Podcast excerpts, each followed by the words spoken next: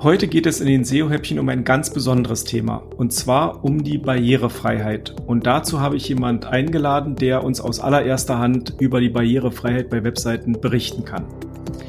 Mein Name ist Frank Sarotnik. Ich bin Business- und Technik-Mentor. Ich sorge dafür, dass die Technik, die man für das Online-Business benötigt, richtig funktioniert. Heute zu Gast ist bei mir Steve, der mit Barrierefreiheit und äh, Webseiten eine ganz besondere Beziehung hat. Steve, vielleicht stellst du dich einmal kurz vor und erzählst uns, warum das so ist. Ja, hallo Frank, danke für die Einladung.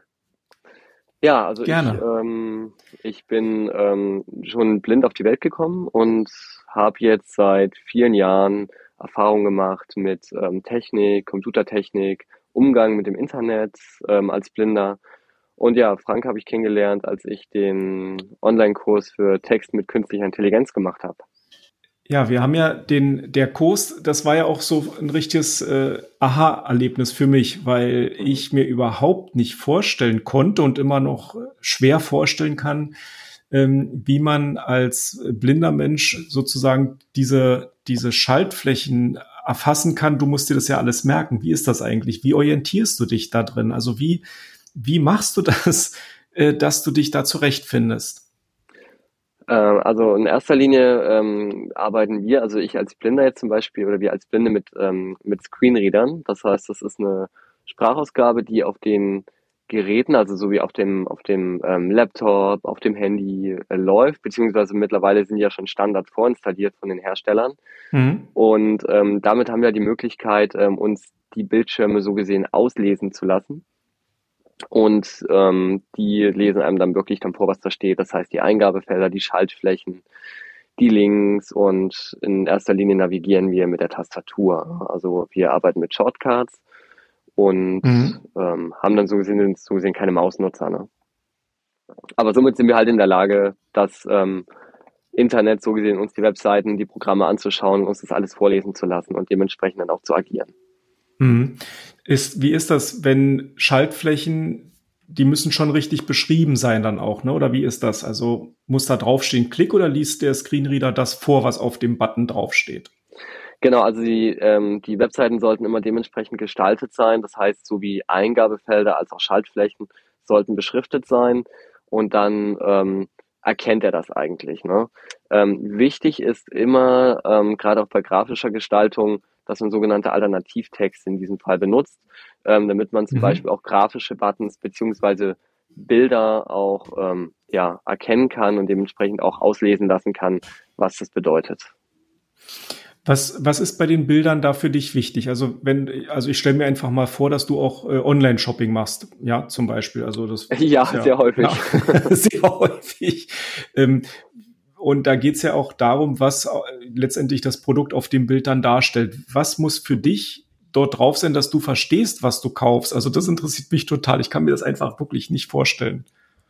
Genau, also es ist so, dass ähm, zum Beispiel man hat jetzt ein Produkt, wo man ähm, ein Bild dazu hat, dann nimmt man so gesehen den Alternativtext und in diesem Alternativtext steht dann zum Beispiel drin, ähm, wenn du jetzt bei Amazon was kaufst, da bestellt man auch sehr häufig oder ich als Musiker bei Thomann zum Beispiel im Online-Shop, da sieht man dann auch wirklich auf dem Text, was ist es für ein Produkt. Also es wird dann kurz beschrieben, was es für ein Produkt ist und wie es heißt und vielleicht auch, was auf dem Bild abgebildet ist. Das wird dann so in zwei, drei, vier Worten kurz und knackig dann halt beschrieben. Das muss man dann dementsprechend in den Text einbauen und dann wird es dann auch wirklich so vorgelesen.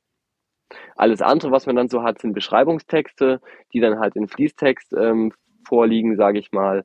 Und die werden dann auch von der Sprachausgabe erfasst und dementsprechend vorgelesen, wenn man sich dann ähm, die Seite von oben nach unten arbeitet, beziehungsweise bestimmte Sachen gleich anspringen kann, wenn man weiß, dass sie da sind, wie Überschriften zum Beispiel. Mhm. Ja, das ist schon, also wie gesagt, das ist echt äh, krass und irgendwie ziemlich cool, weil du ja in meinem Kurs mit drin warst äh, zum Texten mit künstlicher Intelligenz. Ähm, da habe ich ja auch selber noch mal überhaupt erstmal verstanden, wo du deine Schwierigkeiten hast. Ja, wir haben, das können wir ja auch hier kurz erzählen, ich wusste das ja am Anfang nicht und dann haben wir letztendlich für dich dann auch immer noch mal ja separat reingeschaut, wo wo ist jetzt diese Schaltfläche und da muss ich sagen, da war es eben auch vom vom UX, wie man sagt, also die Oberfläche war an manchen Stellen eben nicht ganz sauber erarbeitet, ne, von den Anbieter. Ne? Das, da war so zwei, drei Stellen, wo man sagt, so, ich habe das nicht gefunden, oder du hast gesagt, ich habe das nicht gefunden.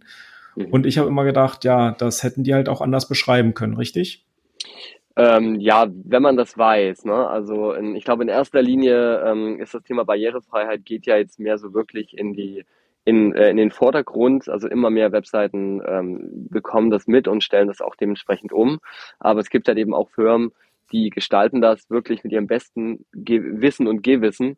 Ähm, und wenn dann aber jemand kommt, der da Probleme hat, weil er sehr eingeschränkt ist oder auch höher eingeschränkt ist, da gibt es ja auch verschiedene, verschiedene Varianten, verschiedene Probleme, ähm, die wissen das meistens gar nicht. Da muss man da wirklich hingehen und muss sagen, okay, ich bin so und so, ich habe das und das Problem, ich nutze eure Software oder ich nutze die Internetseite, das und das funktioniert nicht, zum Beispiel einen Button zu suchen oder ich suche einen Button, der nicht beschriftet ist. Ähm, könnt ihr das bitte ändern oder wie wollt ihr das in Zukunft handhaben, dass wir das besser bedienen können? Weil das bedeutet natürlich auch mehr Nutzer. Ne? Ja, definitiv. Definitiv. Und ich glaube, das ist auch ein extrem wichtiger Punkt, ähm, einfach eine Webseite nochmal im Nachgang dann von jemandem wie dich testen zu lassen.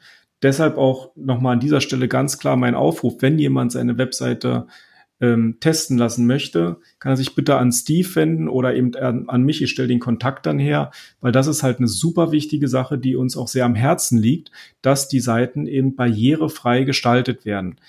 Ähm, Steve, du hattest gerade auch noch gesagt, dass es Unterschiede gibt zwischen, zwischen den, äh, also Barrierefreiheit kann ja auf verschiedene Ebenen sein. Wie ist das bei dir? Du bist jetzt wirklich blind, du siehst also quasi gar nichts, richtig?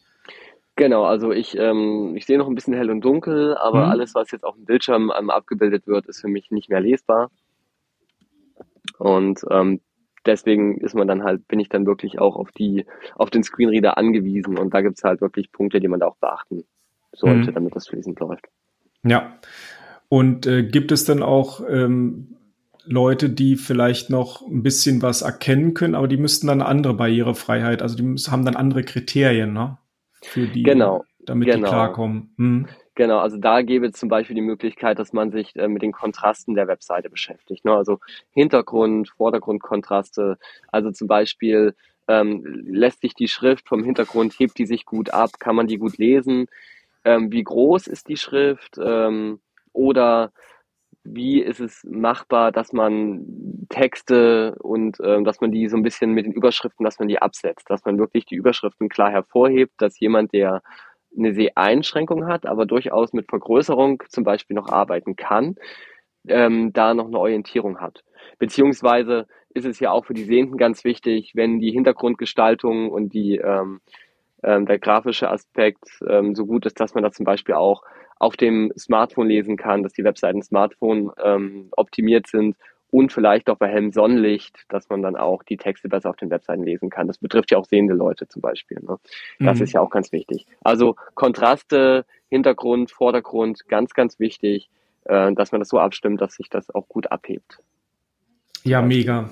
Also, äh, wie gesagt, Steve, ich finde das Thema mega wichtig und möchte jetzt hier noch nur noch mal einmal kurz in der Zusammenfassung äh, sagen, das, was der Steve gesagt hat, das ist auch das, was wir in unseren SEO-Häppchen in einer der ersten Folgen äh, recht ausführlich äh, besprochen haben. Und zwar, das sind die Alt-Tags, also die Alt-Tags, die alternativen Texte zu einem Bild. Das ist eben auf der einen Seite natürlich ein, ein SEO-Kriterium, klar, das ist bekannt. Aber auf der anderen Seite ist es eben für Menschen, die eben die Seite nicht sehen können, extrem wichtig. Und ich freue mich total, dass du uns das nochmal eben aus deiner Sicht erklärt hast. Weil wenn ich es erkläre, ist es immer so, ja, ich weiß es, aber jemand, der es wirklich, den es wirklich betrifft, dass man das eben wirklich auch machen muss, die Alternativtexte. Ja. Das finde ich halt mega, mega wichtig. Ja. Und wenn du jemanden hast, der da auch an der Quelle sitzt, ähm, der damit arbeitet, der hat dann natürlich einen ganz anderen Einblick als ähm, jemand, der das vielleicht in der Theorie ähm, weiß, der auch sagt, okay, ich muss das umsetzen, aber das ist immer noch mal ein Unterschied, als wenn du wirklich jemanden hast, der damit tagtäglich arbeitet. Und das ist halt eben auch ein unglaublich komplexes Thema. Also da könnte man jetzt wirklich Vorträge mitfüllen. Ähm, und wir haben das jetzt einfach wirklich nur mal so auf zwei, drei einigermaßen wichtige Punkte runtergebrochen, aber da gibt es natürlich noch ganz, ganz andere Kriterien, die man da, ähm, ja, wo man dann gucken muss. Also da gibt es ganz, ganz viel. Genau, wunderbar. Und das ist eine wunderbare Zusammenfassung, Steve. Vielen, vielen Dank. Sehr gerne. Und nochmal an alle Zuhörer, die den Podcast hören, wenn ihr Bedarf habt an jemandem, der euch mal eine Webseite wirklich aus allererster Hand auf Barrierefreiheit äh, prüft, dann sprecht mich bitte an und ich stelle den Kontakt zu Steve her, damit das einfach auch mal wirklich ähm, ja passiert und auch ins äh, ja nicht nur Gerede und Podcast bleibt. In diesem Sinne wünsche ich allen ein schönes Wochenende und wir hören uns in der nächsten Woche. Tschüss. Auf Wiedersehen.